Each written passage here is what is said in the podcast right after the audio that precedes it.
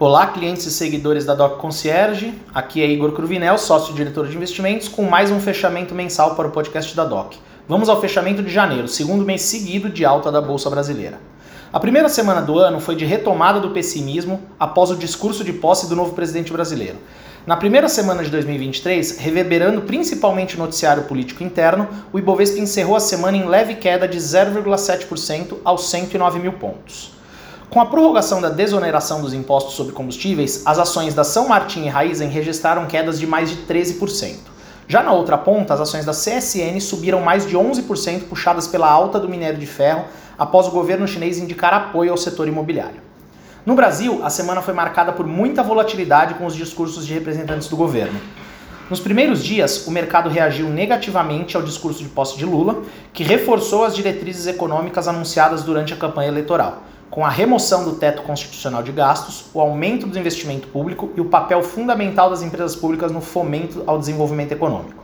Além disso, o ministro da Previdência, Carlos Lupe, fez críticas à reforma previdenciária aprovada no último governo, a qual classificou de anti-reforma, além de ter se comprometido a provar que a Previdência não é deficitária.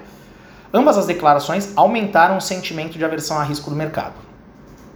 A segunda metade da semana foi mais positiva. O ministro da Casa Civil, Rui Costa, disse que não há qualquer discussão no governo sobre uma reversão da reforma da Previdência realizada em 2019. E Jean Paul Prats, indicado como novo presidente da Petrobras, descartou intervenção no preço de combustíveis. Por fim, na sexta-feira daquela semana, Lula realizou uma reunião com os ministros e deu uma declaração buscando maior alinhamento, adotando um tom que animou mais o mercado, levando-o a recuperar boa parte das fortes perdas nos primeiros dias de 2023. Nos Estados Unidos, a ata do FONC, que foi interpretada como hawkish, mais dura pelo mercado, trouxe novamente as preocupações dos diretores do Federal Reserve em controlar o ritmo de aumento de preços e principalmente com qualquer percepção errônea de que seu compromisso no combate à inflação. O tom mais duro foi lido como uma tentativa do Fed de recuperar a credibilidade. Com isso, continua a percepção de que novas elevações de juros devem ocorrer no início desse ano, com o mercado precificando uma taxa terminal de 5%. Nos dados econômicos, o PMI industrial recuou de 47,7 em novembro para 46,2 em dezembro, deixando cada vez mais claro o impacto da política monetária. Mas o destaque da semana foi o relatório de emprego, que apontou para a criação de mais vagas de trabalho do que o esperado, com queda na taxa de desemprego. Mesmo com o indicador sinalizando um mercado de trabalho resiliente, a alta dos salários desacelerou, apontando um impacto reduzido na inflação e agradando aos mercados. O S&P 500, que começou a semana em queda, teve o melhor dia na sexta-feira daquela semana desde novembro e conseguiu encerrar a primeira semana do ano em território positivo depois das fortes perdas de 2022. Na China, o foco continua sendo nas flexibilizações da política de zero Covid. O presidente Xi Jinping disse em discurso que ainda existem grandes desafios na luta da China contra a Covid. O índice Caixin de manufatura confirmaram que a atividade manufatureira chinesa encolheu pelo quinto mês consecutivo em dezembro, refletindo ainda as restrições implementadas. Porém, sua performance foi melhor que a de novembro. A melhora na margem pode indicar que os primeiros efeitos das flexibilizações podem estar surgindo. O índice Hansen concluiu a semana com o melhor começo do ano desde 1999, com alta de mais de 6%. A segunda semana de janeiro voltou a ser de otimismo, com os investidores se acalmando em relação à economia. Em semana marcada pela invasão dos três poderes em Brasília e pelo escândalo contábil das, das lojas americanas, o Ibovespa encerrou em alta de 1,8% aos 110.900 pontos. Em fato relevante, a Americanas anunciou a renúncia de Sérgio Rial ao cargo de CEO e de André Covre à posição de CFO por inconsistências contábeis. De acordo com a companhia, o impacto foi avaliado em 20 bilhões de reais. A ação da companhia acumulou queda de 70% na semana. No campo fiscal, o ministro da Fazenda, Fernando Haddad, anunciou as primeiras medidas da pasta para reduzir o rombo nas contas públicas, principalmente com foco no aumento da arrecadação. As medidas melhorariam o saldo primário do governo central em cerca de 243 bilhões de reais, mas há muita incerteza sobre sua aprovação e eficácia. Falando de dados econômicos, o IPCA registrou alta de 0,62% em dezembro, muito acima das expectativas, e terminou o ano de 2022 no patamar de 5,79%. Em carta aberta endereçada ao ministro da Fazenda, o presidente do Banco Central justificou o estouro da meta da inflação pelo segundo ano seguido, sendo a inflação originada em 2021 como principal fator. Nossa equipe projeta alta de 5,5% para o IPCA de 2023. Nos Estados Unidos, começou a temporada de resultados do quarto trimestre de 2022 para as empresas americanas, com a divulgação dos balanços de grandes bancos. De modo geral, o sentimento é que os resultados foram melhores que o esperado, com grande parte dos bancos superando as expectativas. A alta dos juros americanos favoreceu a lucratividade das carteiras de crédito e compensou principalmente o declínio na atividade dos mercados de capitais. Ainda assim, os bancos americanos sinalizaram que o cenário deve permanecer complexo em 2023 e continuaram expandindo suas provisões para perdas de crédito.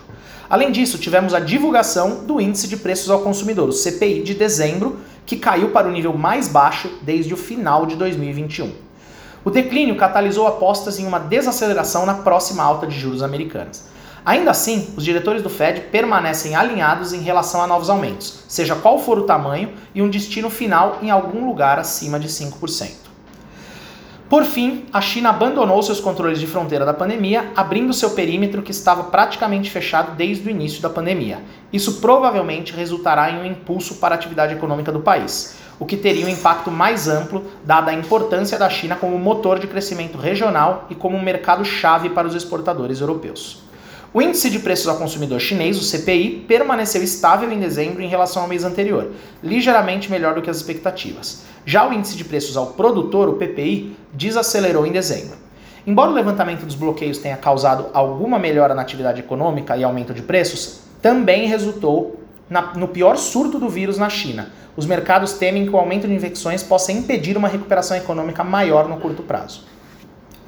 Na terceira semana de janeiro, a Bolsa Brasileira manteve o otimismo com o fluxo estrangeiro de capital. Em semana com feriado nos Estados Unidos limitando o fluxo estrangeiro para a Bolsa Brasileira e os novos desdobramentos das lojas americanas, o Ibovespa encerrou em alta de 1% aos 112 mil pontos.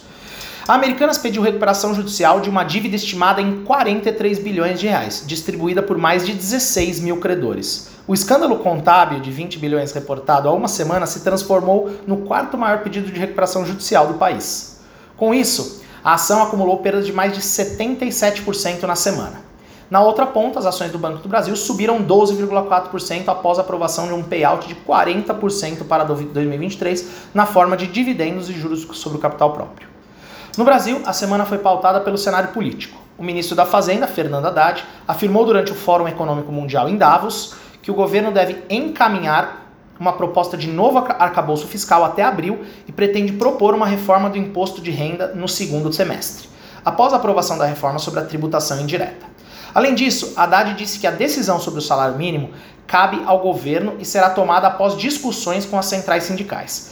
As alas políticas e econômica têm opiniões divergentes sobre o aumento. Ainda na semana, o ministro das Relações Institucionais, Alexandre Padilha, trouxe alívio ao mercado ao garantir que, ao contrário do citado pelo presidente Lula em entrevista, não haverá intervenções no Banco Central e na meta de inflação por parte do governo.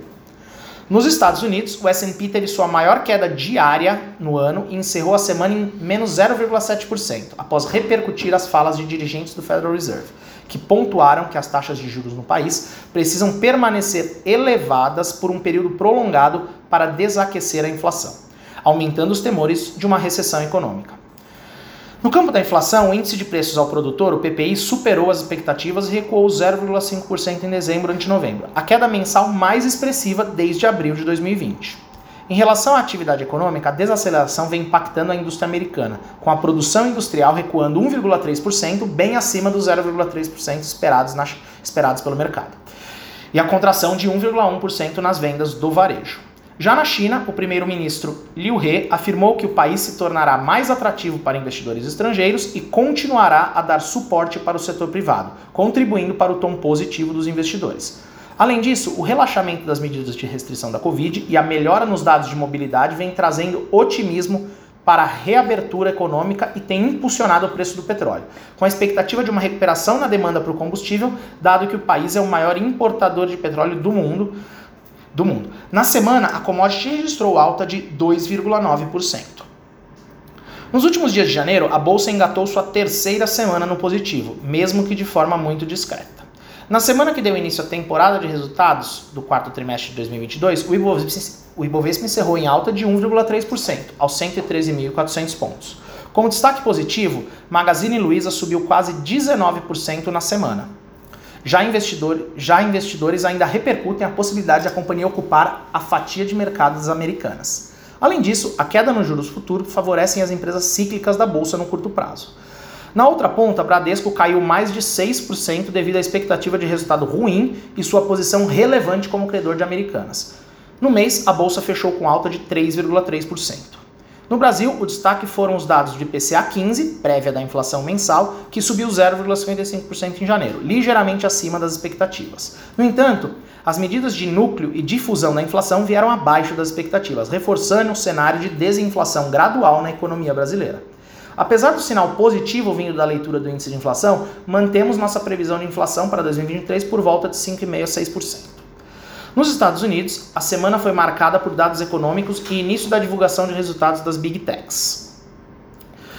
Na parte de economia, o PIB dos Estados Unidos cresceu 2,9% no quarto trimestre, acima das expectativas. A atividade econômica mais forte voltou a catalisar temores em relação à necessidade de uma alta de juros mais agressiva para controlar a inflação. Apesar do PIB ter voltado a crescer nos últimos dois trimestres, acreditamos que a economia americana provavelmente entrará em um período de contração em 2023, em meio a uma política monetária significativa, significativamente restritiva. O índice de preços de gastos com consumo, PCE, a medida de inflação preferida do Federal Reserve, subiu 0,1% em dezembro. No acumulado de 12 meses, a inflação norte-americana avançou 5%. Quando observado apenas o núcleo do índice de preços, PCE, excluindo os componentes voláteis, como alimentos e energia, o resultado de dezembro veio em 0,3%.